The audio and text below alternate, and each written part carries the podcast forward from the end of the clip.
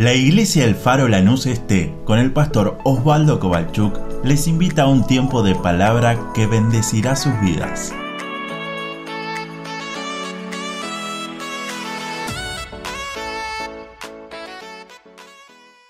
Bienvenidos a todos a una nueva edición de Iglesia en línea. Dios te bendiga grandemente. Es un placer para nosotros en cada una de nuestras ediciones, saber de que estás del otro lado, sabes que con tus comentarios, con tus palabras de aliento hacen de que cada día podamos seguir transmitiendo con Iglesia en línea. Estamos en un mes especial, estamos en el mes de septiembre, el mes de la primavera, el mes del estudiante, el mes del Día del Maestro, tantas fechas que en septiembre se conmemora diferentes sucesos, pero hay algo que mi Iglesia de Dios de habla hispana, celebramos que es el mes de la Biblia. ¿Y por qué digo esto?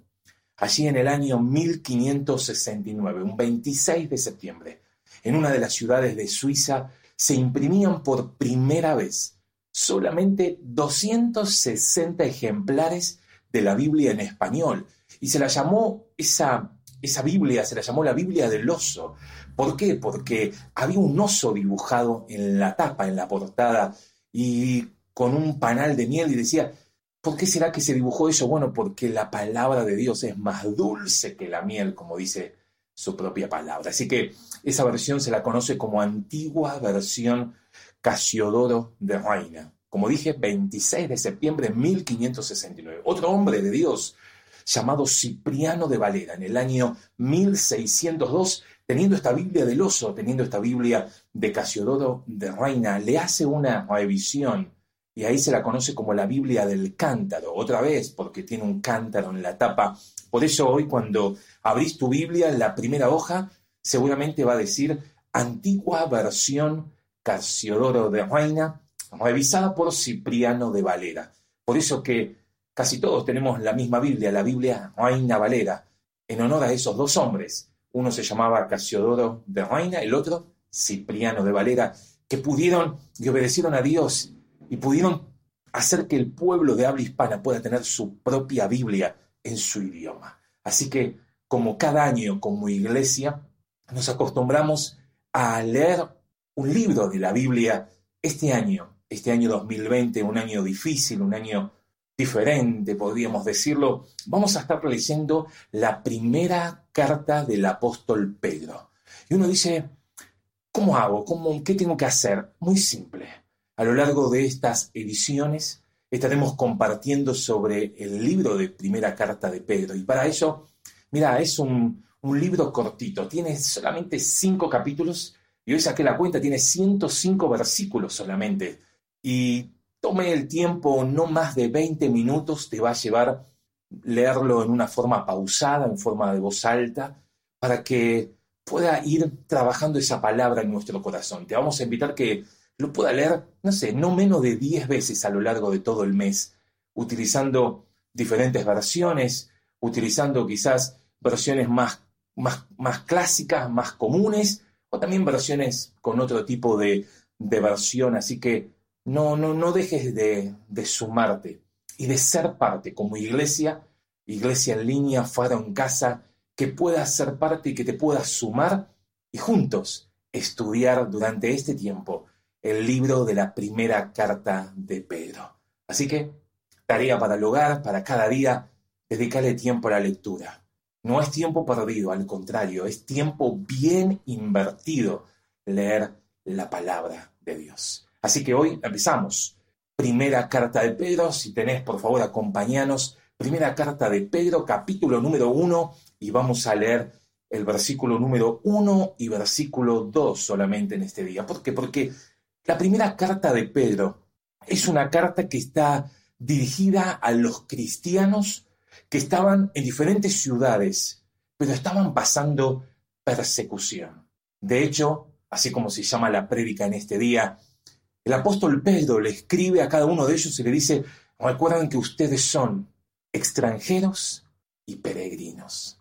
Y como tal, siendo peregrinos y extranjeros, el apóstol Pedro los invita a no rebelarse contra el imperio que los gobernaba con armas humanas, con fuerzas humanas. Tampoco el apóstol Pedro dice se tienen que acomodar y parecer que no pasa nada, sino que el apóstol Pedro escribe esta carta primera de Pedro para transmitir esperanza, para transmitirle consuelo, para decirle deben permanecer fieles a Dios, para decirle a esos cristianos que estaban sufriendo, les escribo esta carta como un llamado a ser obedientes, aún en medio del sufrimiento. Pero si tenés tu Biblia abierta o tu aplicación, acompáñanos. Primera de Pedro, capítulo número uno, versículo número uno dice así. Pedro, apóstol de Jesucristo, a los expatriados de la dispersión en el Ponto, Galacia, Capadocia, Asia y Bitinia, verso 2, elegidos según la presciencia de Dios Padre en santificación del Espíritu, para obedecer y ser rociados con la sangre de Jesucristo. Gracia y paz os sean multiplicadas. Y amén a la palabra de Dios. Como toda carta, tiene un autor, tiene un saludo, tiene un destinatario y también tiene un mensaje. Si empezamos por el principio, por el autor, no hay dudas. La primera palabra que aparece en la carta dice Pedro, apóstol de Jesucristo. Y muchas veces el que hacía la carta podría ser o no el mismo que la escribía. Si leemos las cartas de Pablo cuando les mandaba a diferentes iglesias, tenía diferentes hombres que escribían las cartas del apóstol Pablo. Es más, él hasta algunas veces decía, yo mismo he escrito de mi propia mano. Pero ahora Pedro, cuando envía esta carta a esas iglesias, a esos cristianos que estaban siendo perseguidos, él dice, Pedro, apóstol de Jesucristo, les está mandando esta carta. Pero si uno lee todo el libro, toda la carta de Pedro, se va a encontrar en el último capítulo, capítulo 5, versículo número 13, mejor dicho, versículo número 12, que el que escribía la carta de Pedro era un tal Silvano. Y me gusta, Pedro lo llama hermano fiel. Silvano era ese hermano fiel para Pedro, para que él pudiera escribir la carta a esos cristianos. ¿Seremos hoy hermanos fieles? Para estudiarlo en cada uno de nuestros corazones. Verso 12 dice, por conducto de Silvano, a quien tengo por hermano fiel, os escribo brevemente. Y cuando Pedro escribe esta carta, verso 13, dice, la iglesia que está en Babilonia. Obviamente que para el tiempo del apóstol Pedro, Babilonia ya no estaba. Él estaba hablando de Babilonia, hablando de la ciudad de Roma, que es de donde él estaba escribiendo esta carta para los cristianos en diferentes ciudades. Pero Silvano, el hermano fiel, no estaba solo. Si leemos el verso 13, dice que acá estoy con Silvano, mi hermano fiel, y también lo tengo a Marcos conmigo. Muchos teólogos afirman de que este Marcos, que habla en el capítulo 5, verso 13, no es ni más ni menos que lo que nosotros lo conocemos como Juan Marcos. Ese hombre que era primo de Bernabé y junto con el apóstol Pablo, o mejor dicho, acompañaron al apóstol Pablo a hacer su primer viaje misionero. Pero quizás te vas a acordar, Juan Marcos era ese que en medio del viaje, exactamente en Panfilia, se bajó y dijo, no continúo más. No sé por qué habrá tomado esa decisión, pero él dijo, no voy a continuar este viaje misionero con ustedes. Así que él dejó el viaje y no continuó junto con Pablo y Bernabé. De hecho, cuando tienen que hacer el segundo viaje misionero, Pablo vuelve a llamar a Bernabé y Bernabé le dice, bueno, pero que Juan Marcos vuelva con nosotros. Pablo dijo, no, no, Juan Marcos ya nos dejó una vez. ¿Para qué llamarlo otra vez a este viaje? Y ahí va, palabras vienen, palabras van, Pablo deja de que Bernabé no lo acompaña, él dice, ok, vos seguís con otro viaje. Pablo toma a Silas y comienza su segundo viaje. Y Bernabé toma a Juan Marcos y emprende también otro viaje misionero. Así que ahí lo tenemos otra vez en la historia a nuestro amigo Juan Marcos. Pero saben que, para no terminar la historia de Juan Marcos ahí, porque es tan importante y tan ah, valioso conocer cómo son los procesos de Dios.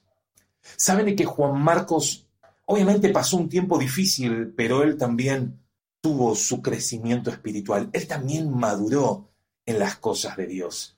De hecho, se convirtió en un siervo fiel. De hecho, él pasó a ser un valioso compañero. De hecho, él escribió el primer evangelio. Muchos dicen que por testimonio de Pedro, lo que hoy nosotros conocemos como el evangelio de Marcos. Pero me gusta el propio apóstol Pablo, ya medio al final de su ministerio, cuando él escribe a Timoteo en la segunda carta de Timoteo, capítulo 4, verso 11. Él le dice, Timoteo, toma a Marcos y tráele contigo, porque me es útil para el ministerio. Quizás Juan Marcos, en el primer viaje misionero del apóstol Pablo, no comprendía un montón de cosas y decidió bajarse en medio del viaje. Pero ahora, años después, después de pasar por ese proceso que Dios muchas veces nos hace pasar, el propio apóstol Pablo reconoce cómo tuvo ese cambio la vida de Juan Marcos y le dice, Timoteo, cuando vengas traerlo también a Juan Marcos, él me es útil para el ministerio. No te escapes del proceso de Dios. Vale la pena pasar por el proceso de Dios en nuestras vidas. Quizás hoy no entendemos, quizás no comprendemos un montón de cosas y hasta quizás, como Juan Marcos, nos hemos bajado del medio del proceso de Dios, en medio de las tareas, en medio de las cosas que dijimos, Dios, te quiero servir, y en medio de los viajes, en esas famosas panfilias de la vida, nos bajamos y pensamos que todo se terminó. Dios nos da oportunidad para seguir siendo útil para el ministerio. No bajes los brazos. Seguí pasando por el proceso de Dios. Y aunque cueste, seguí invirtiendo tu tiempo para que Dios pueda usarte en el tiempo que Él desee y de la manera que Él quiera. Después de nombrar al autor Pedro, ahora después volveremos y hablaremos un poquito más. Lo que hace Pedro es saludar. Y obviamente es como cuando uno empieza a hablar. Acordate que es una carta, una epístola. Cuando quizás te toque saludar o quizás te, te tocó estar en un acto de la escuela o en un acto de gobierno, cuando se empiezan los saludos, primero hay que nombrar a las autoridades de mayor eh, envergadura, mayor, los más importantes, por decirlo de una manera. Entonces se empieza a nombrar, o saludamos al señor tal, a la persona tal, a las autoridades que nos acompañan. Pero si miramos a los apóstoles cuando escribían sus cartas, ellos quizás el protocolo que aplicaban para escribir sus cartas era utilizar dos palabras, una del griego y una del hebreo, que ellos decían gracia y paz.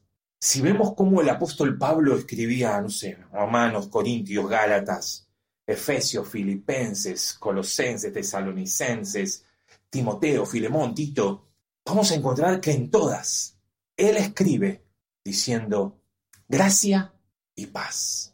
¿Y cómo empieza Pedro su carta? Terminando el versículo número 2 del capítulo 1 diciendo, gracia y paz o sean multiplicadas. Gracia y paz o sean multiplicadas. ¿Sabés que la palabra gracia viene del griego? Yo no lo sé pronunciar muy bien, pero es algo así como halis o calis. Y quizás cuando hablamos de gracia, nosotros lo tomamos como ese favor inmerecido. Pero entendiendo un poquito el contexto del idioma griego y cómo ellos lo usaban, era para referirse también a la autoridad más grande que había en ese tiempo. Por eso los apóstoles cuando escribían gracia, ellos hablaban y le decían a los que iban a recibir la carta, recuerden de que tenemos un favor inmerecido, pero también recuerden y reconozcan a Dios como fuente de toda bendición. La gracia de Dios.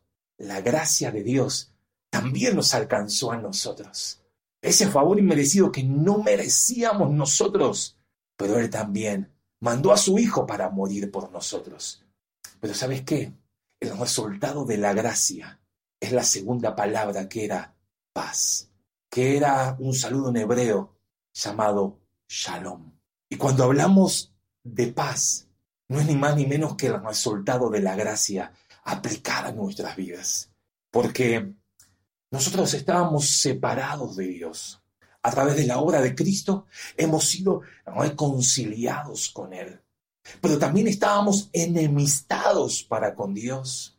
Pero esa paz, esa paz que Dios nos da, ese salón de Dios, no es solamente para tener otra vez paz para con Dios, sino también nos permite a nosotros tener paz en Dios, poder disfrutar, quizás no como una falta de problemas en nuestra vida, al contrario.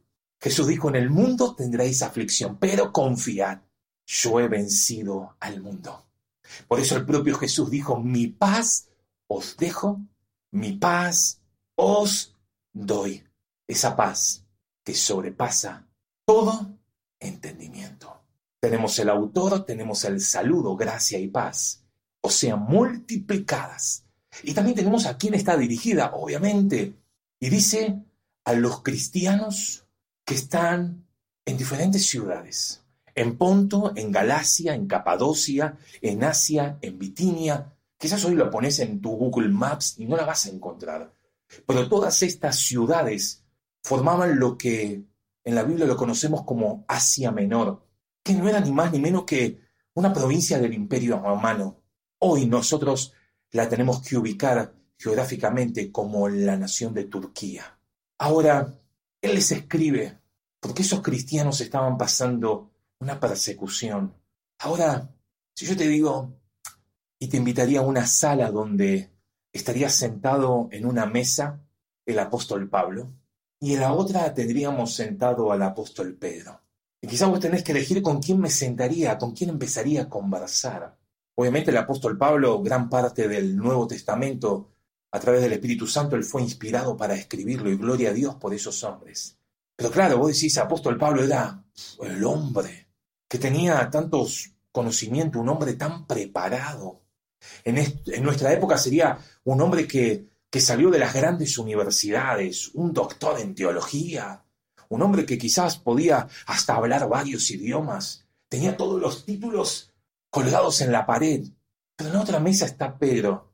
Y quizás Pedro es ese hombre que lo encontramos en los evangelios, o quizás cuando miramos alguna película sobre la vida de Jesús, lo vamos a ver como ese hombre que era muy impulsivo. Pero también además de ser impulsivo, hasta quizás era medio bocón, ¿no? Medio que hablaba cosas cuando no había que hablar o, se callaba cuando había que hablar. Y me preguntaba en estos días cuando preparaba esta prédica, ¿con quién nos identificaríamos más nosotros? Obviamente estamos estudiando la vida de Pedro y acompáñame a ver muy ligeramente quién era ese Pedro para después llamarse apóstol de Jesucristo. Si queremos entender quién era nuestro amigo Pedro, vamos a encontrar, por ejemplo, en el libro de Juan, capítulo número uno, este hombre que era pescador, un hombre que quizás no tenía gran preparación rabínica, quizás no tenía grandes títulos en teología, ellos eran hombres de pesca. Su hermano, el hermano de Pedro, se llamaba Andrés. Y Andrés era un seguidor de Juan el Bautista y cuando conocen a Jesús, he aquí el Cordero de Dios que quita el pecado del mundo, dijo Juan. Ellos empezaron a seguir a Jesús. Por eso que en el libro de Juan capítulo 1, verso 40, dice Andrés, hermano de Simón Pedro, era uno de los dos que habían oído a Juan y habían seguido a Jesús.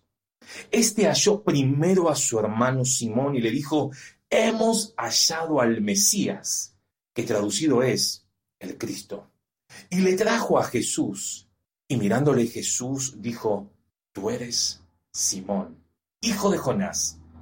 Tú serás llamado Cefas, que quiere decir Pedro. Andrés, el hermano de Simón, que después lo vamos a conocer como Pedro, lo invita a su propio hermano, a Simón, y le dice, vamos a ver a Jesús. Hemos encontrado al Mesías. Hemos encontrado al Salvador. Y ahí Simón empieza su primera interacción con Jesús. Jesús lo ve y lo primero que le dice es, conozco quién sos, Simón. Eres hijo de Jonás. Ahora Jesús también conocía su carácter. Jesús también conocía lo que Dios iba a hacer a través de la vida de Pedro, usado por el Espíritu Santo en gran manera, como lo encontramos en el libro de Hechos, después de la fiesta de Pentecostés, cuando el Espíritu Santo cayó sobre todos los que estaban en ese aposento alto.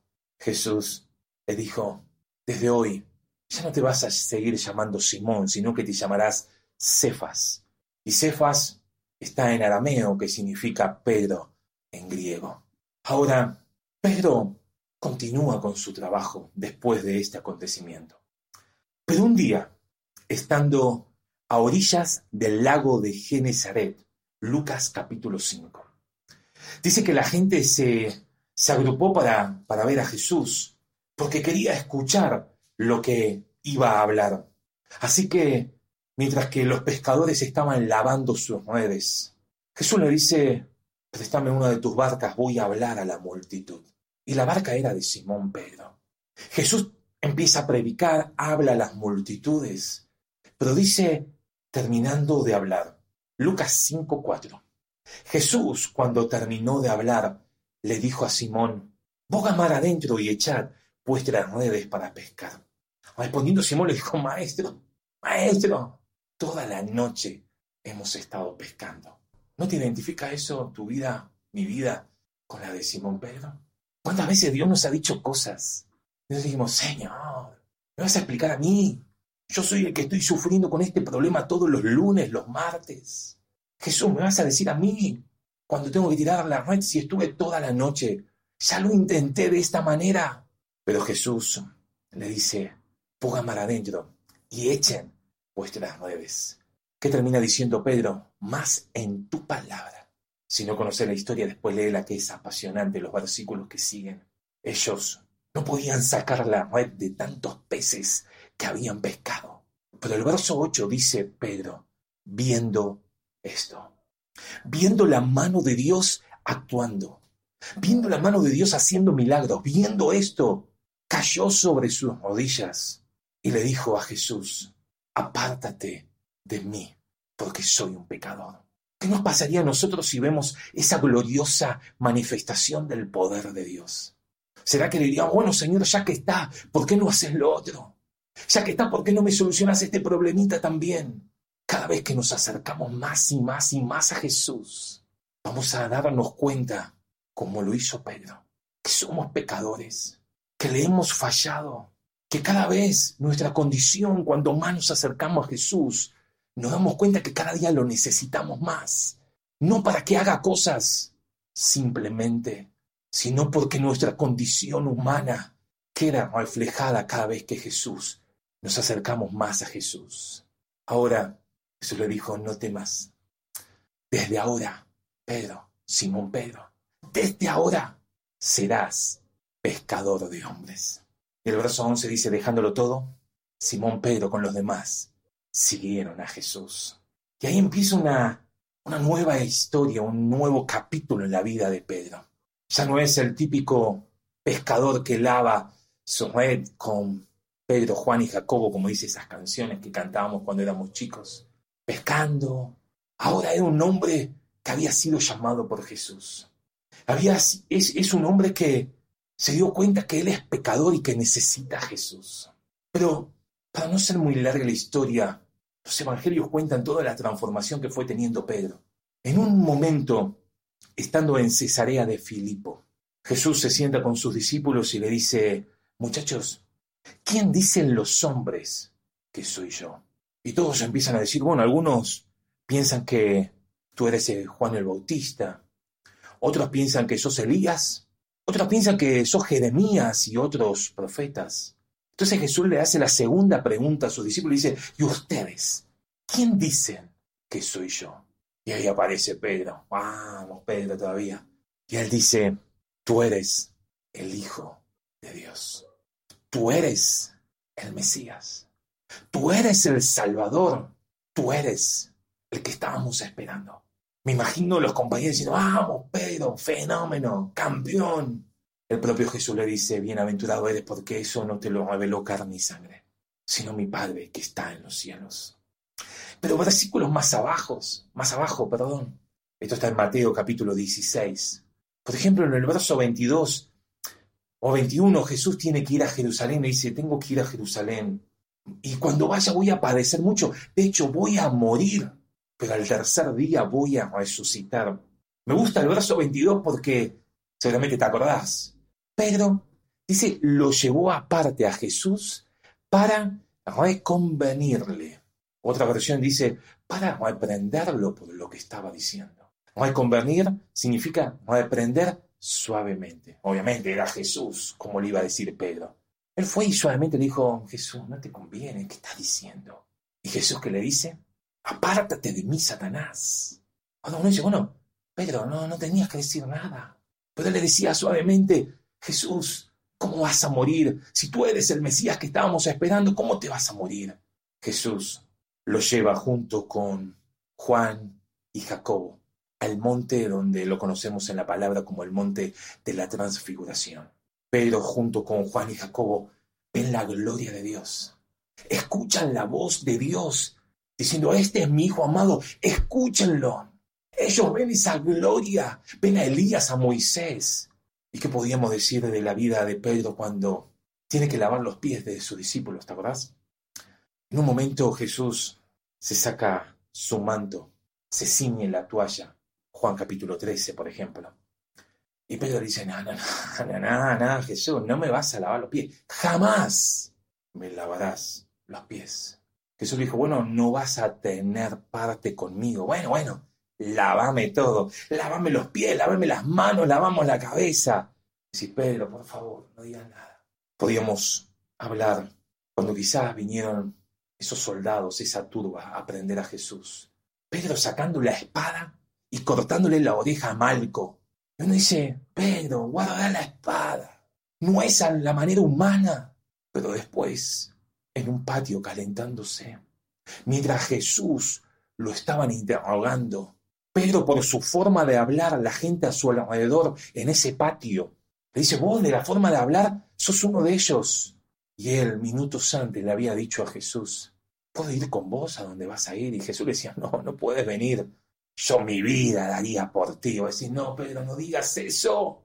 Antes que el gallo cante, me negarás tres veces. Y en ese patio, Tres veces negó a Jesús y el gallo cantó.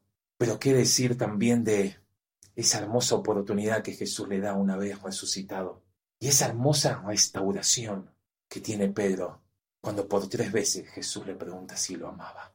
Yo no sé si te identificas con Pedro. A veces actuamos de la misma manera. Primero queremos que nos los lave y después queremos que nos lave todo. Primero decimos, ah, daré mi vida por ti y después ante una simple criada Así como Pedro, negamos a Jesús. Pero ahora Pedro es amado apóstol de Jesucristo. Y él en su carta a estos hombres, mujeres, iglesia que estaba sufriendo, él en el verso 1 lo llama a los expatriados, a esos que no están en su propia ciudad, donde han nacido. Pero en el verso 2 lo llama a los elegidos. Y quizás para ese versículo o esa frase que tenemos aquí en el versículo número 2 del capítulo 1 de Pedro, hablando sobre la presencia de Dios. Le deberíamos dedicar, y es algo tan profundo para estudiar, pero simplemente déjame en este día tocar esta parte. En el verso 1 le dicen a los expatriados, que están por todos lados, pero en el verso 2 dice, elegidos. Si vemos la historia del pueblo de Israel, cómo Dios eligió un hombre, Abraham, para formar una nación.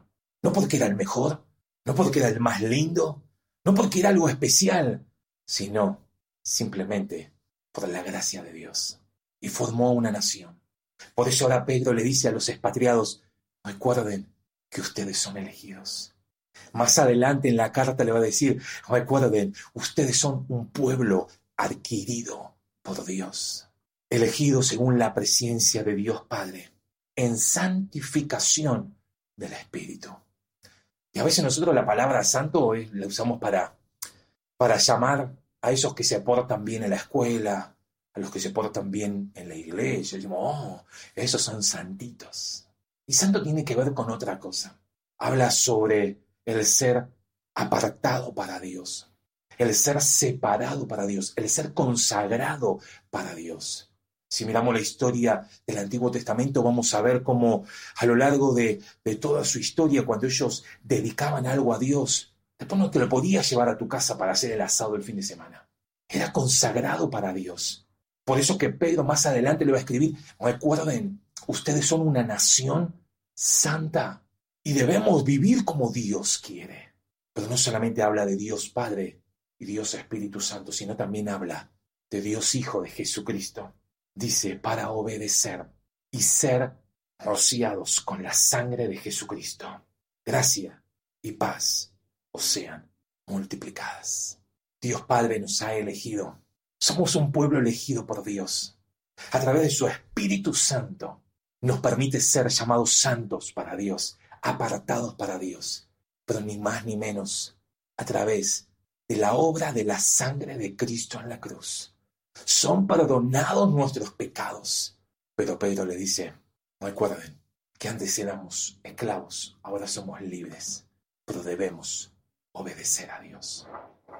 Dios Padre, Dios Hijo y Dios Espíritu Santo, un hermoso ejemplo. De hecho, muchos aseguran de que ese versículo era como una canción, que cuando alguien le preguntaba qué era ser cristiano, le decían esto, fuimos elegidos por Dios santificados por el Espíritu Santo y perdonados por la obra de Cristo, por su sangre.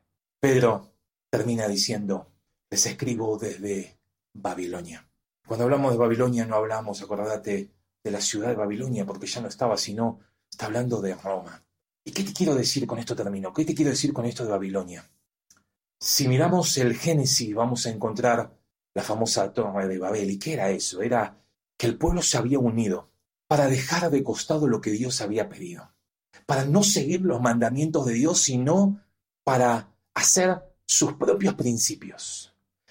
El hombre se había idolatrado, sacando a Dios de costado y poniéndose el hombre el que determinaba las cosas y qué era lo bueno y qué era lo malo. Por eso que cuando vemos a Israel a lo largo de su historia, desobedeció a Dios y llegó un punto tal que el propio Dios permitió que fueran exiliados, que fueran transportados, que la nación fuera llevada cautiva. ¿Te acordás de la historia? ¿Dónde fueron? A Babilonia.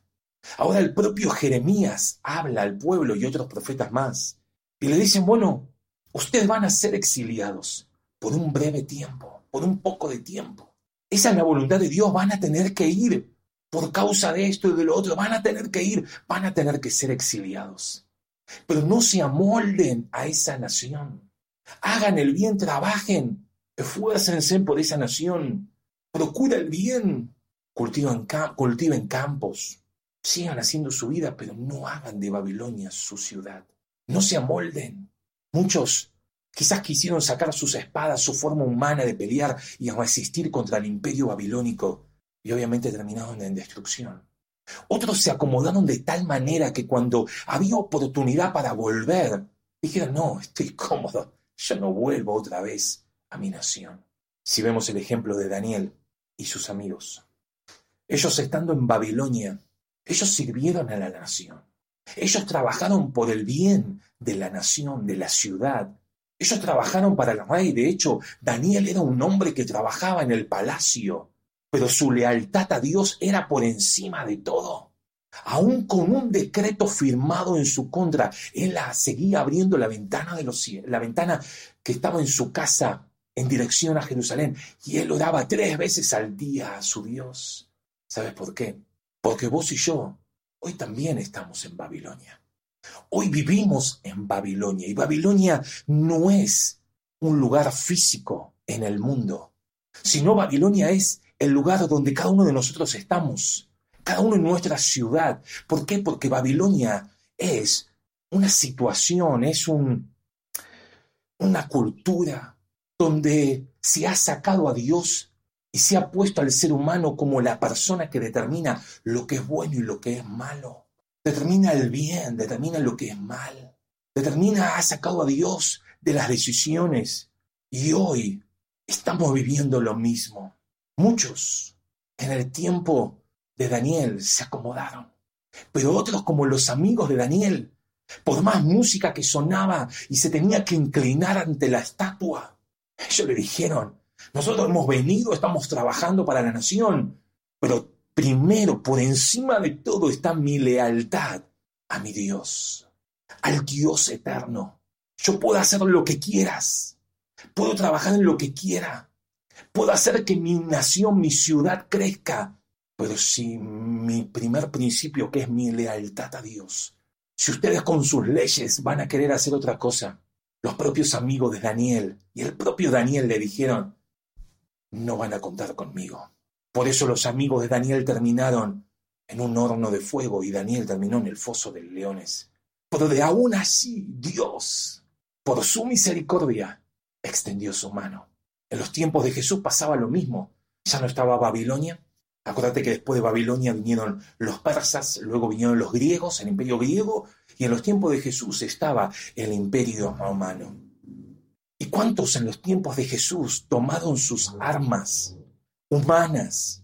Las mismas armas que usaba el imperio para poder luchar cuerpo a cuerpo. Lo único que traía era destrucción, los famosos rebeldes de la época de Jesús. ¿Cuántos otros se acomodaban y dejaban de lado todos sus principios y se amoldaban a lo que el imperio romano les decía? Pero qué dijo Jesús en su oración por nosotros también en Juan capítulo 17. Le decía, Señor, yo no te pido que los quites del mundo, sino guárdalos. Ellos están en el mundo, pero no son del mundo. Hoy, querida iglesia, es la misma situación la que estamos viviendo. Hoy estamos viviendo en Babilonia, una nación donde ha sacado a Dios de sus principios, una nación donde ha puesto el hombre su propio deseo y sus propios fundamentos muy alejados de lo que dice la palabra de Dios.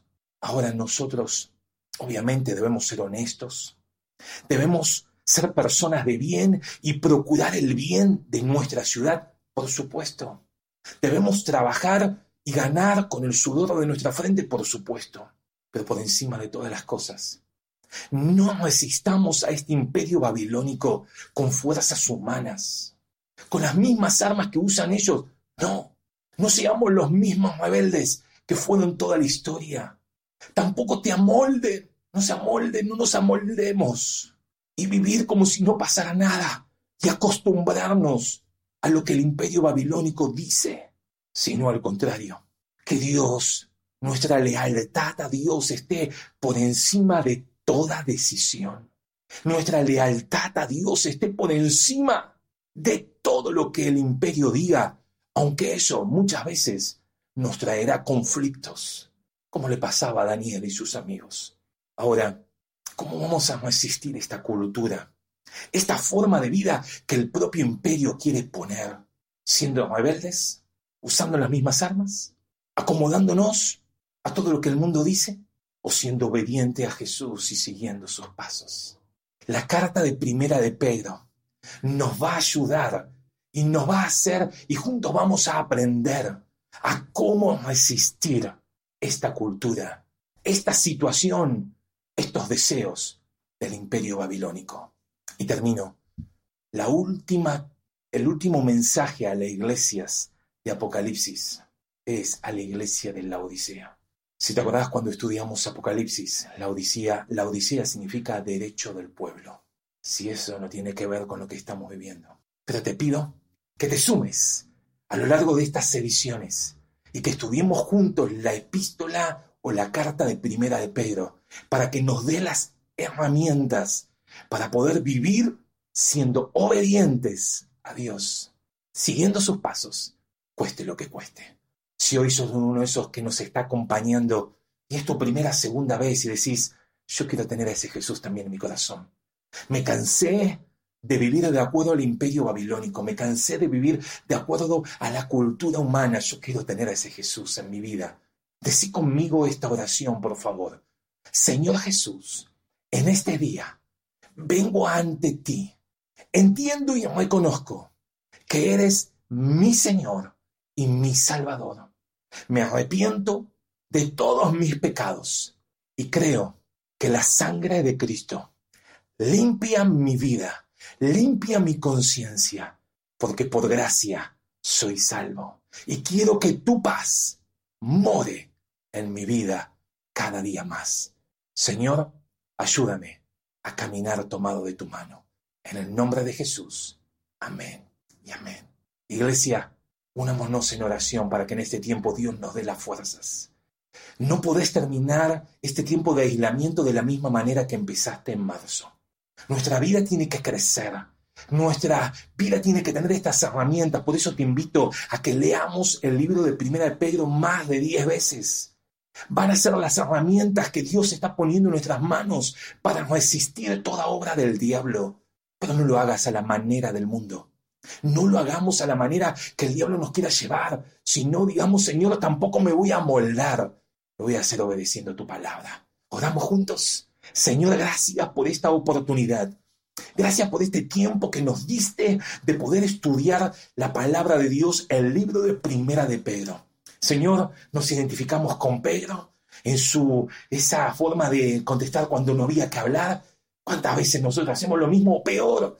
Muchas veces esa impulsividad donde muchas veces quedamos tan mal parados. ¿Cuántas veces te hemos dicho a ti, Señor, lo que tienes que hacer o no tienes que hacer? Perdónanos.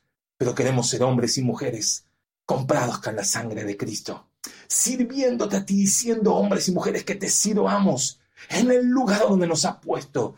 Señor, sabemos que tu gracia nos ha elegido y la paz de Cristo mora en abundancia en cada uno de nosotros. Señor, guíanos, da fuerzas a tu iglesia, que en este tiempo sea un tiempo de preparación para poder ser obedientes a tu palabra y poder salir de este tiempo de aislamiento con nuevas fuerzas, con estrategias, con, Señor, herramientas en nuestras manos, un tiempo dedicado a la oración, a la lectura de tu palabra, un tiempo de crecimiento espiritual. Señor, quizás hemos fallado como Juan Marcos, nos hemos equivocado y hemos dejado a mitad de camino un montón de cosas. Señor, que este tiempo sea un tiempo de preparación, un tiempo de procesos para salir como un hombre y una mujer aprobada para tu servicio. Señor, aquí estamos. Gracias por tu presencia. En el nombre de Jesús. Amén y amén. Iglesia, somos peregrinos y extranjeros. Acordate, estamos de paso en este tiempo. Estamos bajo un imperio babilónico en nuestra nación, pero vos y yo somos peregrinos y extranjeros. Sumate a la lectura de la palabra de Dios, que nos dará las herramientas para poder resistir esta cultura que se está queriendo meter cada día más. Y en el nombre de Jesús somos más vencedores. Dios te bendiga, que tengamos una hermosa semana, un hermoso mes de septiembre estudiando la palabra de Dios cada día. En el nombre de Jesús, amén y amén. Deseamos que esta palabra fortalezca su relación con Dios. Como familia de fe te invitamos a seguir creciendo juntos. Nos encontramos en Instagram, Facebook y YouTube el Faro Lanús Este o por WhatsApp al 11 30 73 50 63. El Faro, una iglesia de fe, acción, reproducción y objetivos.